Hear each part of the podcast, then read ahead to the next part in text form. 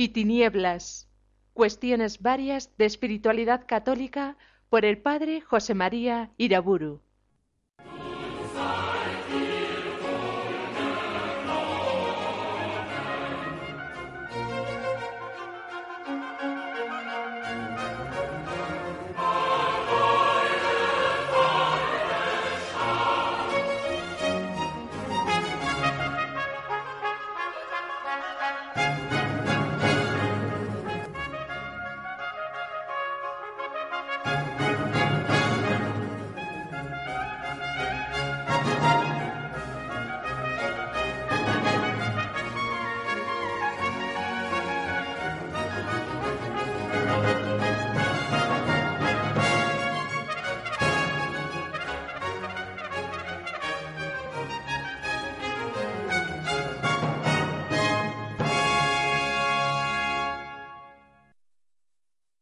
En el nombre del Padre, del Hijo y del Espíritu Santo.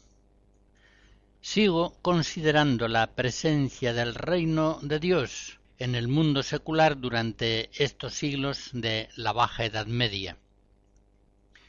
En anteriores conferencias hice notar la homogeneidad de vida espiritual que existía en aquellos siglos entre los religiosos y los seglares.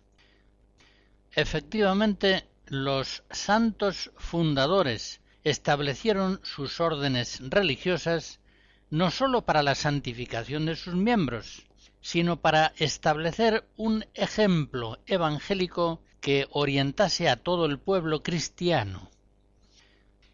Esta segunda finalidad es muy importante y aparece claramente expuesta, por ejemplo, en San Francisco de Asís, Tomás de Celano en la vida segunda nos cuenta que el santo solía decir hay un contrato entre el mundo y los hermanos. Estos deben al mundo el buen ejemplo y el mundo debe a los hermanos la provisión necesaria. No olvidemos que se trata de órdenes mendicantes que viven de las ayudas que les suministra el pueblo cristiano. Por eso dice Francisco, si nosotros cumplimos con nuestro deber, dar buen ejemplo al pueblo, el pueblo cumplirá también con su deber y nos suministrará siempre la ayuda económica necesaria. San Francisco, por otra parte, no pretendía con sus frailes otra cosa sino vivir en plenitud el Evangelio. Por eso, en el mismo prólogo de su regla, comienza afirmando Esta es la vida del Evangelio. Esta es la regla y vida de los hermanos. Seguir la doctrina y las huellas de nuestro Señor Jesucristo.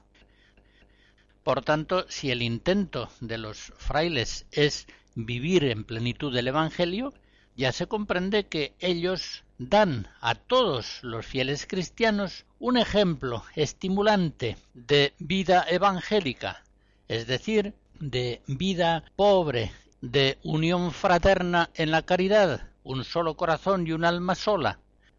Los buenos frailes dan ejemplo de una vida de oración y penitencia, una vida de libertad del mundo secular, una vida de alegría, de limosna, y todos estos ejemplos son perfectamente válidos para todo el pueblo cristiano, que, como dice Celano en la primera vida, encontraba en Francisco enseñanzas claras, de la doctrina salvífica y espléndidos ejemplos de obras de santidad.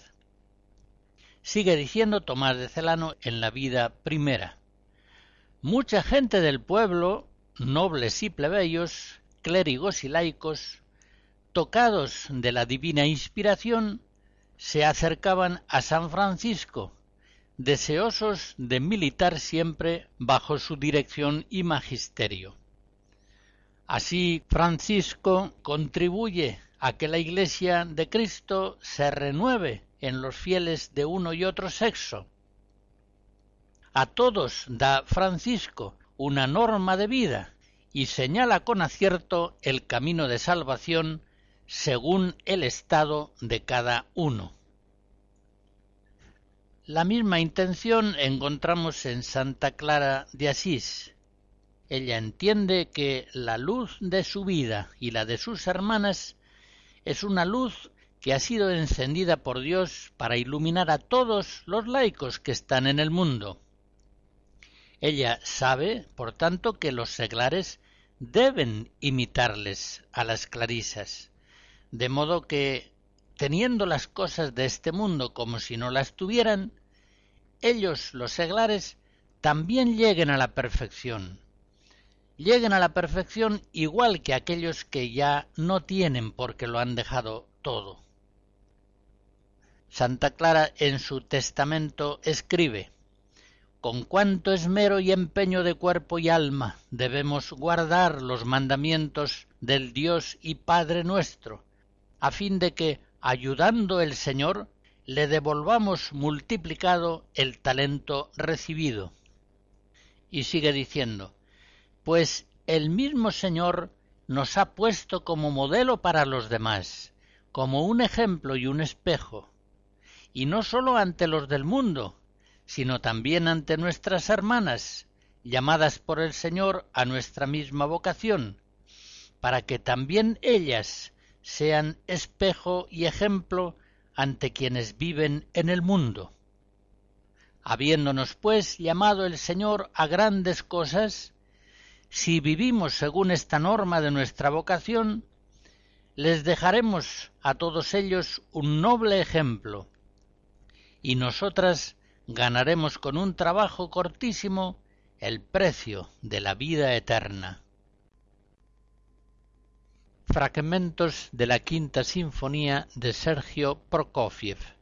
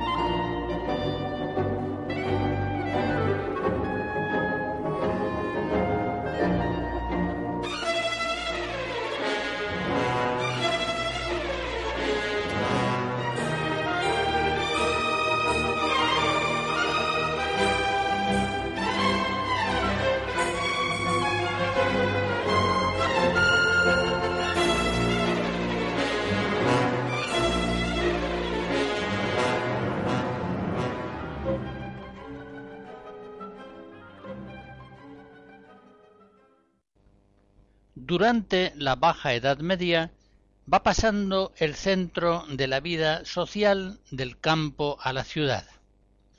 En los siglos XII y XIII se consolidan los municipios burgueses y comienzan a alzarse catedrales y universidades.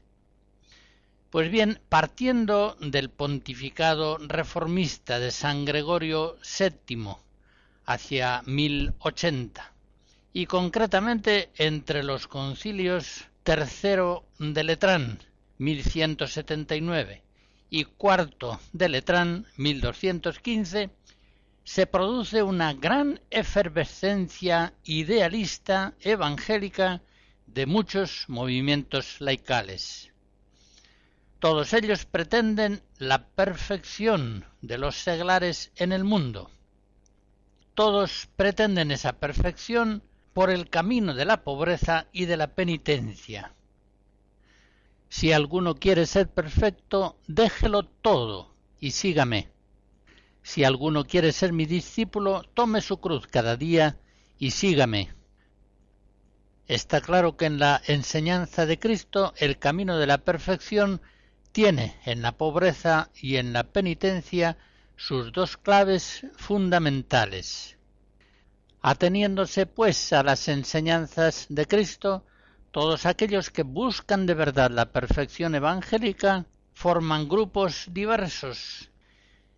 Es el tiempo de la devoción moderna y de otras espiritualidades procedentes de las órdenes religiosas principales.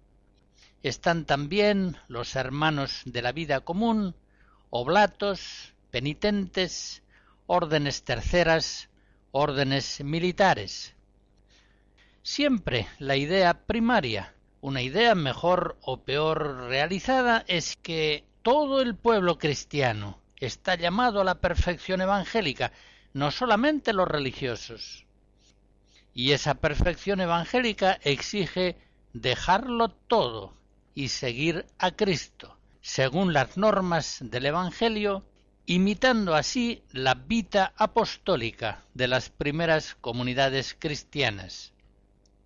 En esos siglos, las palabras claves de la perfección espiritual son vivir según el Evangelio, vivir en pobreza, seguir una vida de penitencia, es decir, de permanente conversión. Recuerdo, por ejemplo, los grupos laicales que fueron animados por los canónigos regulares de los siglos XI y XII. El movimiento de los canónigos coincide con el movimiento evangélico que lleva a los laicos, hombres y mujeres de toda condición, a reunirse en torno a los sacerdotes como se reunió la multitud de los creyentes en torno a los apóstoles en aquella comunidad primera de Jerusalén. En el año 1091, una crónica escrita por Bernol de Constance describe este fenómeno que es realmente muy curioso. Dice así en esta época, en el imperio de Alemania, la vida común se desarrollaba en muchos lugares, no sólo entre los clérigos y los monjes, viviendo fervorosamente, sino también entre los laicos, que se ofrecían con sus bienes con gran entrega para llevar esta vida común. Aunque no llevaban el hábito de clérigos ni de monjes, no les quedaban atrás estos seglares en nada de lo que se refiere a la santidad. Renunciaban al siglo y se donaban con todas sus posesiones a los monasterios de monjes y de canónigos más religiosos, con gran devoción, para vivir así en común bajo su guía y obediencia. El cronista aludido trae el testimonio del Papa Urbano II a finales del siglo XI, que escribió sobre estos intentos de vida de los seglares en común. Hemos sabido que personas se unen a la costumbre de vuestros monasterios y que aceptáis laicos que renuncian al siglo y se entregan a vosotros para llevar la vida común y vivir bajo vuestra obediencia. Pues bien, hallamos esta forma de vida y esta costumbre absolutamente digna de alabanza, y tanto más merece ser continuada, puesto que lleva la marca de la Iglesia primitiva. Por tanto, nos la aprobamos, la llamamos santa y católica, y la confirmamos por nuestras presentes letras apostólicas. Hemos de reconocer, y así lo explican algunos historiadores de la época, que no siempre este entusiasmo idealista evangélico fue conducido por la virtud de la prudencia, y que en ocasiones produjo en las familias y los pueblos problemas bastante graves. El mismo Papa Gregorio VII, a finales del siglo XI, parece que desaconsejó a los laicos asociarse a la vida monástica, señalando ciertos inconvenientes que podían producirse en esa asociación comunitaria. En cambio, Urbano II, el papa que sucede a Gregorio VII en la cátedra de San Pedro, en una bula de 1091, toma la defensa de los laicos que adoptan la vita communis, siguiendo, dice, la dignísima forma de la Iglesia primitiva. A comienzos del siglo XIII, con el auge de los municipios, con el surgimiento de los burgueses laicos y también, hay que decirlo, con la escasa calidad del clero parroquial, esta efervescencia evangélica laical, en la que tanto de bueno y de malo se mezclan, exige ciertamente una poda enérgica, una poda que en buena parte fue realizada durante el pontificado de Inocencio III, entre los años 1198-1216. Incluso la misma autoridad civil, se vio obligada en ocasiones a intervenir.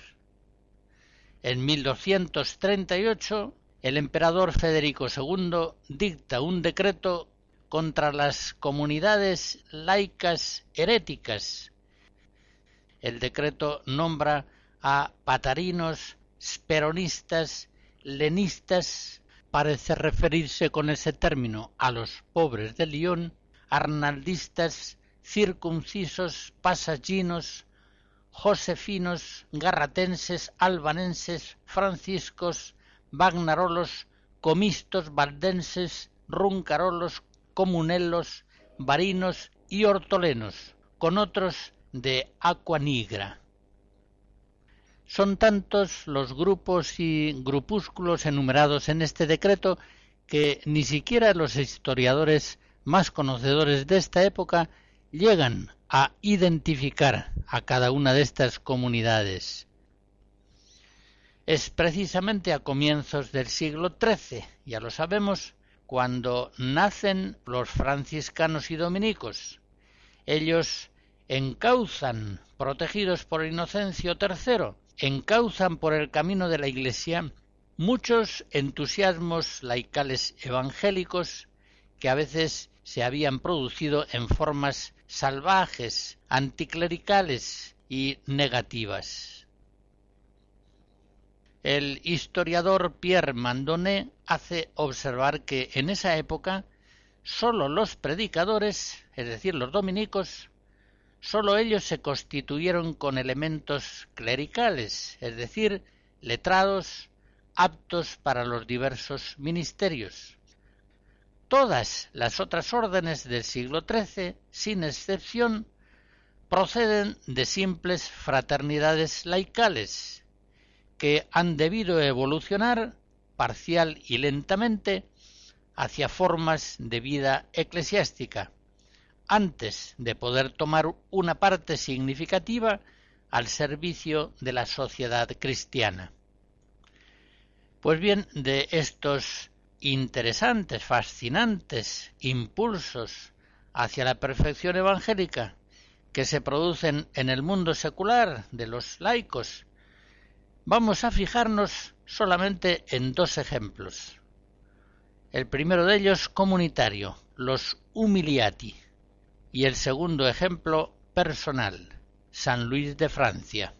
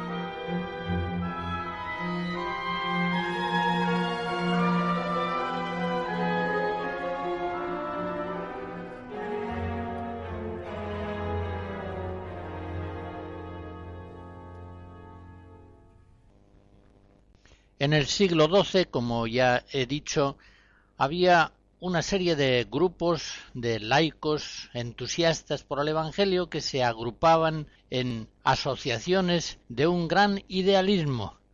No siempre eran grupos ortodoxos y en ocasiones se distinguieron por su aversión hacia los sacerdotes y hacia la misma Eucaristía.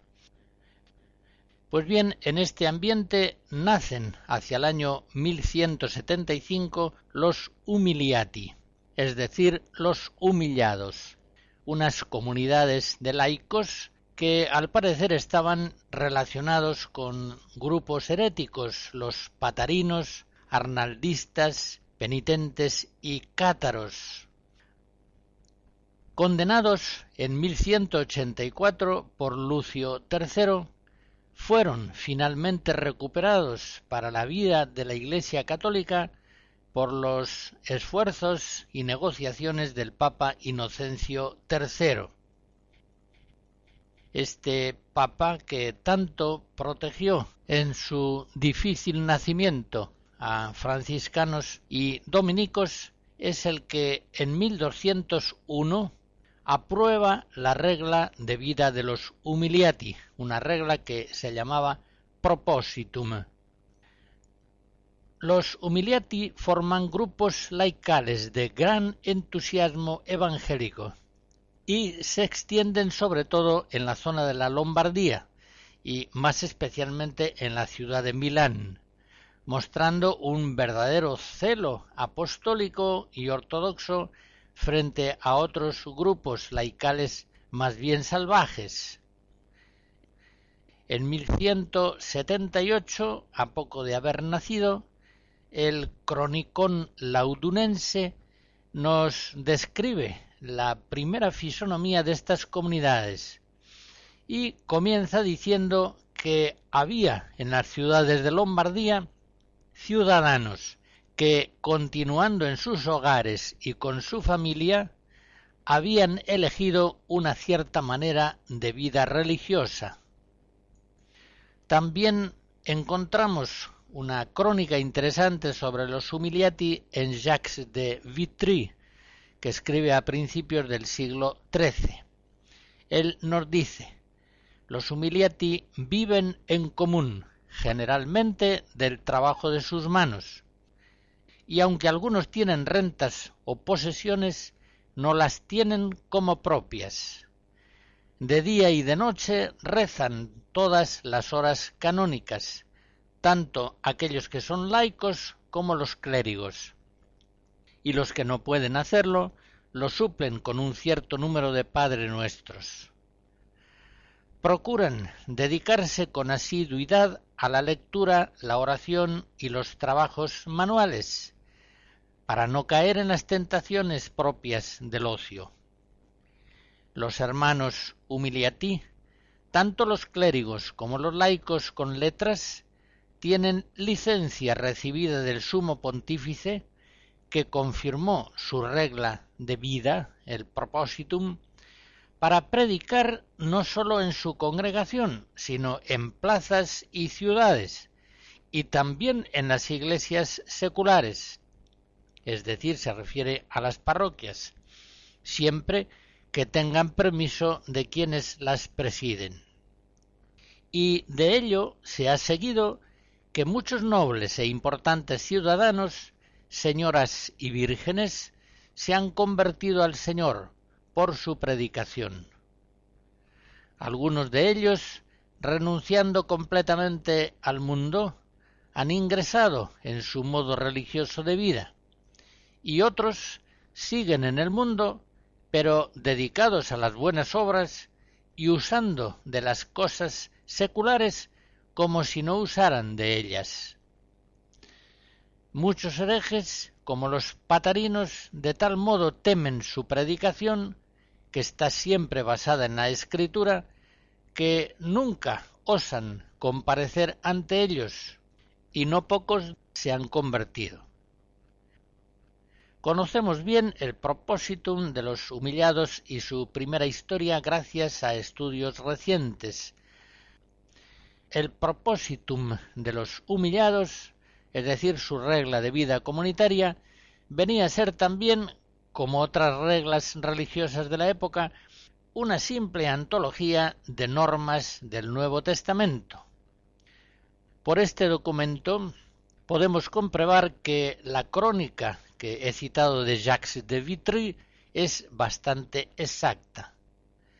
El propositum manda también que los hermanos humiliati obedezcan siempre a los pastores de la Iglesia, no quieran acumular tesoros en la tierra, no codicien el mundo presente y lo que hay en él, acudan en auxilio de los hermanos que se vean en enfermedad o en necesidades materiales y nunca les nieguen su ayuda. Los humiliati se desarrollaron en tres ramas fundamentales. La más antigua fue la tercera orden, la que más o menos hemos descrito. En ella se reunían en comunidad familias fervorosas, muchas de ellas del gremio textil de Lombardía, llevando una vida austera y laboriosa en la que trataban de reproducir la comunidad primera de Jerusalén. Junto a la orden tercera y posterior a ella surge la primera orden, la de los humillados congregados en conventos dobles, donde vivían por un lado monjes y por otro lado las hermanas. Y una segunda orden reunía también en conventos dobles aquellos humiliati que vivían continentes laicos, célibes y vírgenes consagradas. Los humiliati apenas dejaron una literatura espiritual considerable, pero el árbol de los humillados produjo una gran floración de santos y beatos un historiador moderno italiano, autor de la más completa monografía sobre ellos, hace la referencia de quince o veinte de cuyos nombres y biografías da una breve síntesis. Si, como nos manda el Señor, hemos de juzgar un árbol por sus frutos, debe reconocerse que el árbol de los humiliati un ejemplo histórico muy perfecto de homogeneidad entre la vida de los religiosos y la de los laicos se mostró realmente fecundo en frutos de santidad.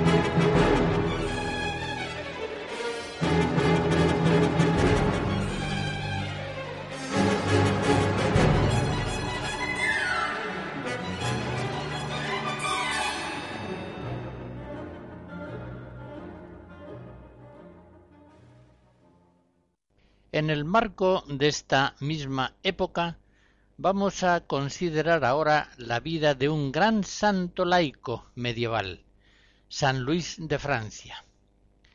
Nacido en 1214, Luis IX reina en Francia desde 1226. En 1234 casó Luis con Margarita de Provenza. Siempre tuvo por ella un amor muy grande y tuvieron once hijos.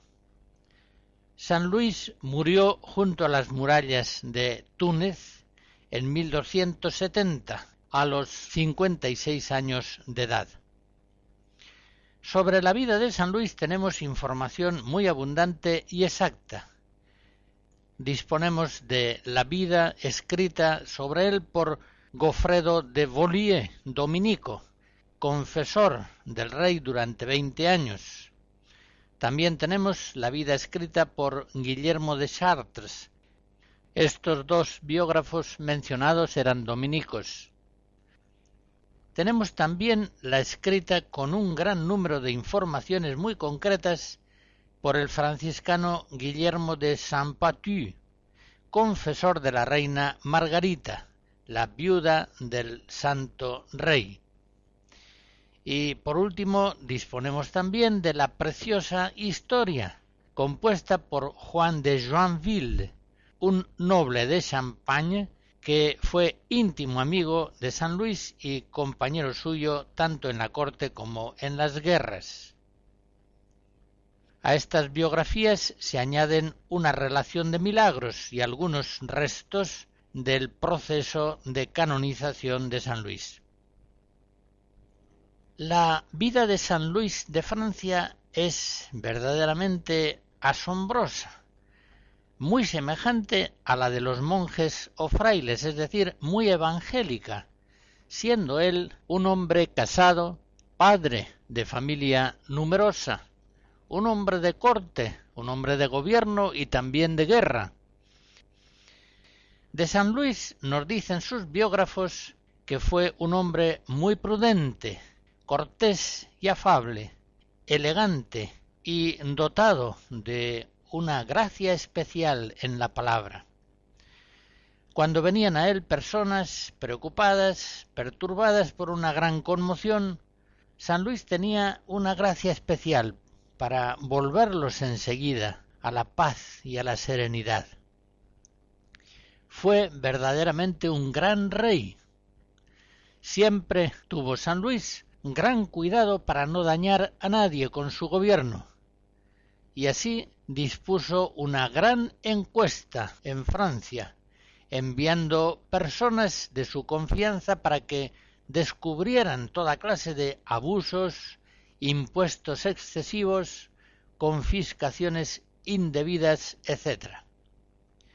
Impuso la justicia real sobre las jurisdicciones señoriales particulares, y de su tiempo procede la organización del Parlamento, cuyas actas, en doce mil volúmenes, llegaron hasta la Revolución Francesa. Bajo el gobierno de San Luis, la autoridad real se hizo efectiva en todo el reino de Francia. Y todos los reyes posteriores de Francia fueron descendientes suyos en línea masculina directa. San Luis consiguió guardar largos años su reino en la paz. Y su biógrafo, ya citado, Gofredo de Volier, da de ello esta genuina razón. Como eran gratos a Dios sus caminos, convertía a la paz a sus mismos enemigos, si es que pudiera tenerlos. Es de señalar que por esa misma causa fue San Luis llamado en su tiempo como árbitro para mediar entre reyes o señores que estaban en conflicto. Podríamos decir, por su gran piedad, que San Luis era un rey sacerdotal. Durante su reinado cuidó en su pueblo no sólo la salud de los cuerpos, sino también la de las almas, conociendo, reconociendo la dimensión sacerdotal de la realeza y cumpliendo así el ideal de sus antecesores reyes y emperadores carolingios. fundó San Luis varios monasterios y conventos, algunos para el cister y otros para franciscanos y dominicos.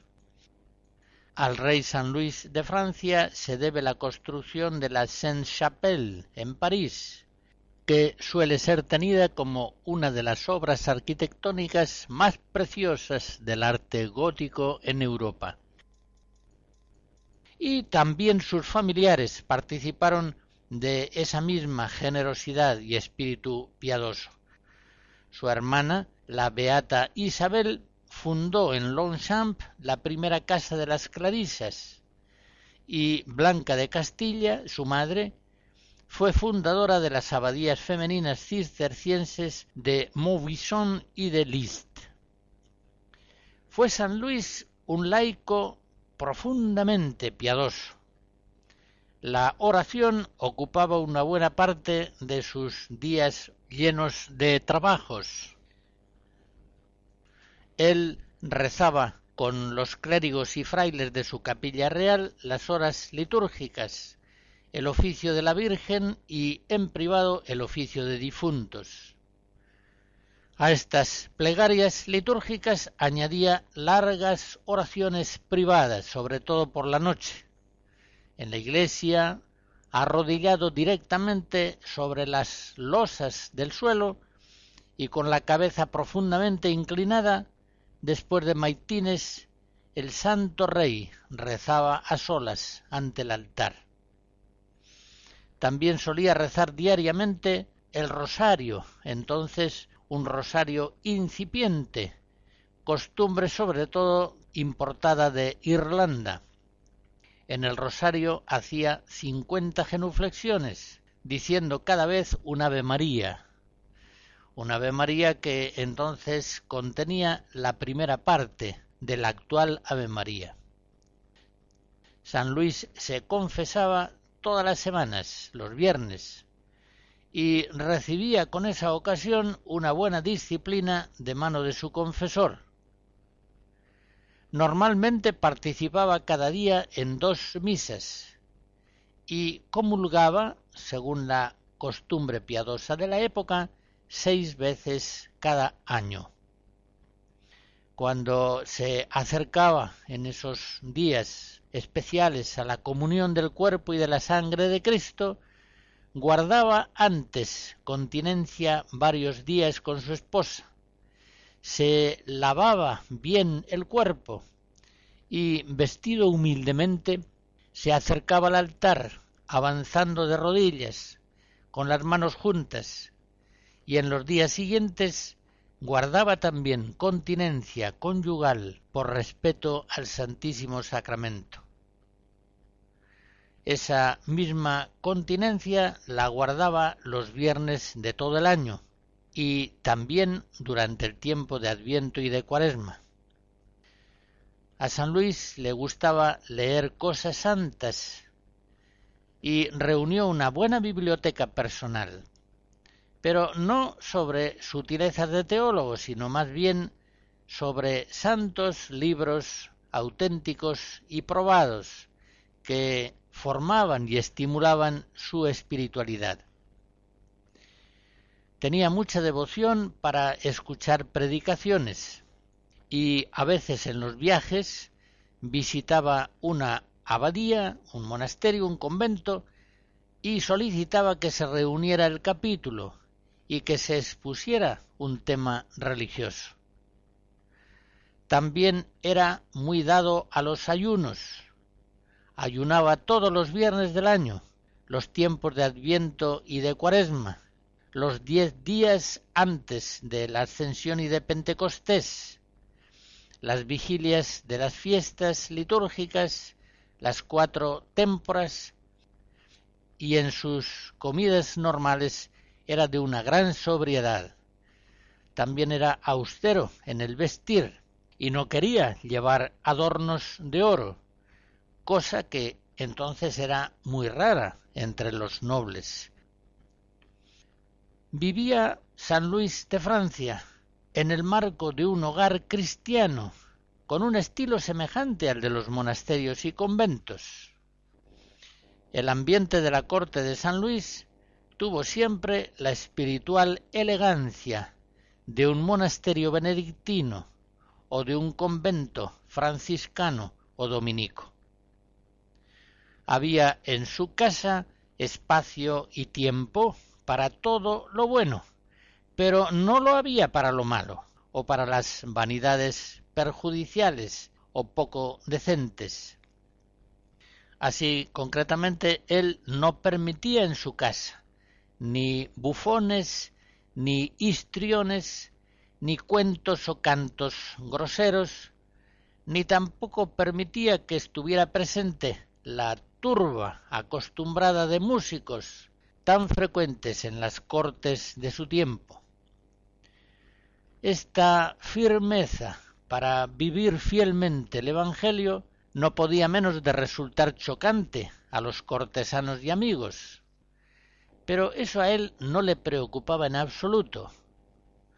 Lo vemos en una anécdota que cuenta su confesor, el dominico Gofredo de Volier. Nos dice así en su crónica. Habiendo escuchado el rey que algunos nobles murmuraban contra él porque escuchaba tantas misas y sermones, él respondió que si empleara el doble de tiempo en jugar o en correr los bosques cazando animales y pájaros, nadie encontraría en ello motivos para hablar. El mismo biógrafo nos refiere también que a veces en las comidas demasiado placenteras echaba agua y que cuando algún servidor se lo reprochaba, él contestaba esto a ti no te importa y en cambio a mí me conviene. Ya se ve que San Luis tenía una cierta idea de lo que debía ser la secularidad cristiana, o si se quiere, tenía una idea muy clara de la laicidad de un fiel discípulo de Cristo. Y para vivirla fielmente, esa santa identidad, según lo que Dios iba haciendo en él por su gracia, no le importaba parecer raro a sus familiares o a sus compañeros de corte o de armas. Y por eso en sus costumbres, en sus actos, en sus hábitos, nada había que supiera a vanidad mundana. San Luis, rey de Francia, fue un ejemplar perfecto de la caballería cristiana medieval encarnaba el ideal de la caballería, del que enseguida hemos de ocuparnos. No era San Luis un místico pietista, era un laico evangélico, cuya vida realizaba los ideales caballerescos de la época en una forma purificada y perfecta. Este ideal santo incluía la acción valerosa para frenar el escándalo, al ejemplo de Cristo, cuando expulsa a los mercaderes del templo. Una anécdota contada por su compañero, el caballero de Joinville, muestra este aspecto al que me refiero. En cierta ocasión hay en una abadía cluniacense una gran discusión con un judío que negaba la virginidad de María y al que casi descalabran por ello. San Luis de Francia al saberlo comentó Verdaderamente un hombre laico, homo laicus, cuando ve insultar la fe cristiana, debe impedirlo, no sólo con las palabras, sino con una espada bien afilada. Esto nos recuerda aquella anécdota de la vida de San Ignacio de Loyola, cuando, estando camino de Montserrat, le venían deseos de ir a buscar al moro, que en el camino poco antes había hablado contra la Virgen, para darle de puñaladas por lo que había dicho. Así lo cuenta Ignacio, más bien el padre González da Cámara, en lo que suele llamarse la autobiografía de San Ignacio. La profundidad religiosa de su vida de laico se expresa conmovedoramente en el rey San Luis, en las enseñanzas que dejó escritas a sus hijos como testamento espiritual. En el oficio lecturas de la liturgia a las horas se recoge uno de estos escritos admirables.